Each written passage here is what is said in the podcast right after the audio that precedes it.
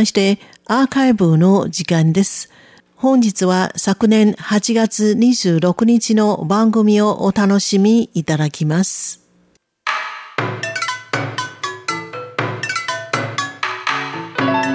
続いては文化の台湾の時間です。この時間のご案内は中野です。さて今週もいろんな角度から台湾の文化をご紹介していきたいと思います。以前このコーナーで台湾は本がとても身近な印象で、しかも日本の本を翻訳した書籍も多く目にするとご紹介したことがありますが、台湾で人気の日本人作家といえばと質問した時に、すぐに名前が挙がってくる作家の一人が、東野圭吾。手紙や秘密、容疑者 X の献身など、映画化やドラマ化された作品も多い人気ミステリー作家ですよね。台湾でも彼の作品はとても人気で、映画化された作品だけでなく、それ以外にも彼の多くの本が中国語に翻訳されて販売されています。そんな台湾で人気の作家、東野圭吾の作品が、今度は台湾で舞台化されます。今週は、その台湾で行われる東野圭吾作品の舞台についてご紹介しましょう。今回台湾で舞台化される東野圭吾作品は、浪屋雑貨店の奇跡。角川が発行する月刊誌、小説、野生時代で2011年4月号から12月号まで連載され、2012年に単行本が出版。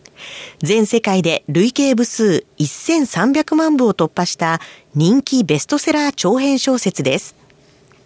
悪事を働いた3人の少年が逃げ込んだのは、一軒の随分前に廃業したであろう雑貨店でした。そこはかつて悩み相談を請け負っていた波屋雑貨店。夜、相談事を書いた手紙をシャッターの郵便口から投げ込んでおけば、翌日には店の裏にある牛乳箱に回答が入っていると噂になっていたとか。しかし、もうとっくに廃業しているはずなのに、突然シャッターの郵便口から手紙が。どうやら時空を超えて過去から手紙が投函されたことに気づく3人。戸惑いながらも返事を書くうちに自分自身と他の人の運命が見えない線で繋がっているように見えることに気づきます。次第に明らかになる雑貨店の秘密とある児童養護施設との関係とは悩める人々を救ってきた雑貨店は最後に再び奇跡を起こせるのでしょうか本ではそれぞれの章が短編小説のようになっていますが、各章に出てきた人物や出来事が絡み合って一つの大きなストーリーとなっています。2017年にはこの小説を原作とした映画、浪屋雑貨店の奇跡が公開。台湾でも公開され話題となりました。その後、2018年にはこの小説からインスパイアされたお悩み相談ポストが台湾東部台東県の成功漁港灯台のそばに期間限定で設置されるなど、ちょっとしたブームも巻き起こりました。しかもこの時のポスト、実はフォントデザイン会社のダイナコムウェアと台東県の成功鎮が協力し、台湾唯一の成功をもたらすポストとして設置されたもので、返信は芸術文化、音楽、教育、建築、出版など様々なジャンルの名人16名がそれぞれの経験をもとに書いていたそうです。それほどに台湾の人たちにも影響を与えた作品がこの度台湾で舞台化されます。その舞台化をするのは台湾の劇団、果実の果、阿弥陀如来のだ、劇場と書く加田劇場、ゴードットシアターカンパニー。日本では2013年に演劇集団キャラメルボックスによる舞台版が上演。2016年にはネビュラプロジェクトピアシアターブラバプレゼンツ版として、そして2017年にはミュージカル版として上演されましたが、今回台湾の加田劇場が日本から正式に舞台化の認可を得て、台湾のキャストで中国語で上演します。台湾にも様々な舞台劇を行う団体がありますが、これまで舞台劇というと、具体的なアクセント口調のセリフやオーバーなアクションや表情、そして文学的でとても真面目でちょっと斬新というイメージという人も多かったのですが、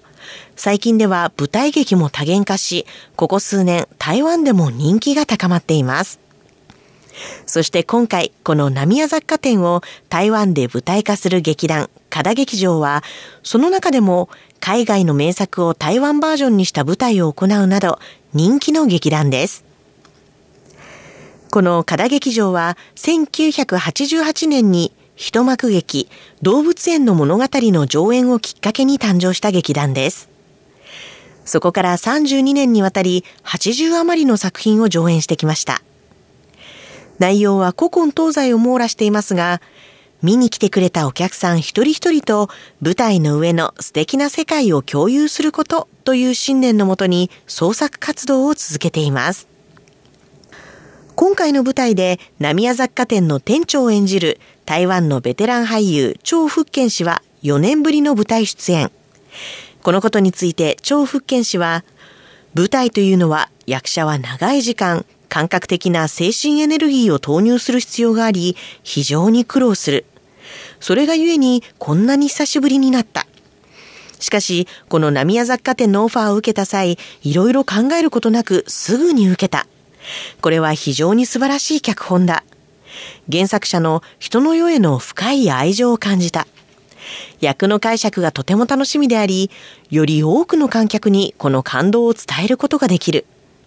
そして皆さんがこの作品を通して勇気を取り戻す希望はまだあるということを伝えることができ、生きるエネルギーを持つことができると語っています。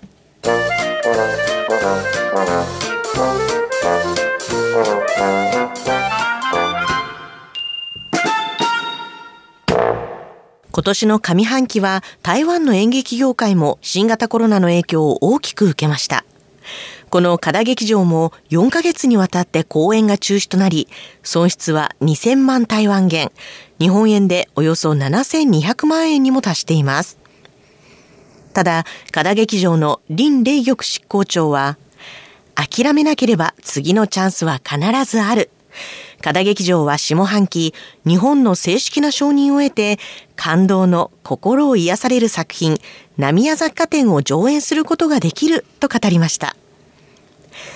加田劇場は1999年は921地震の影響で劇団全体の損失が2600万元を超え、2007年は台風の影響で3度の延期、3度の取り消しとなり、賠償額が1600万元。そして今度は新型コロナによる損失が6月までにすでに2000万元に。人からは舞台劇の演出方法をネットと連動して家で楽しむようにしてはどうかとの提案もあったそうですが、加田劇場の楊効果 COO は、舞台劇は毎回現場の状況で変わる。観客のいない演出は現場のライブ感が消えてしまうとして舞台にこだわっています。新型コロナの収束が見えない中、海外でも多くの劇団が債務危機などに陥っており、劇団員のリストラなどが行われる中、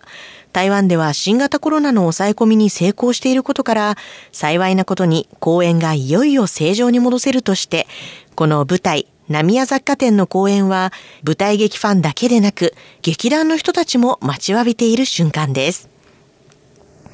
台湾版舞台、浪屋雑貨店は、台北市の南西部、国立台湾大学の向かいにある、水、源、劇場という字を書く水源劇場にて9月4日から9月20日まで行われます。時空を超え過去とつながるこの作品が今度は国境を越えて言語の枠も超えて一体どのような舞台になるのか気になりますね。今は感激のために台湾を訪れることはできませんが、これからも台湾の舞台劇に大いに注目です。文化の台湾。今週は東野圭吾原作、浪屋雑貨店の奇跡の台湾版舞台、浪屋雑貨店についてご紹介しました。この時間のご案内は中野でした。お聞きの放送は台湾国際放送です。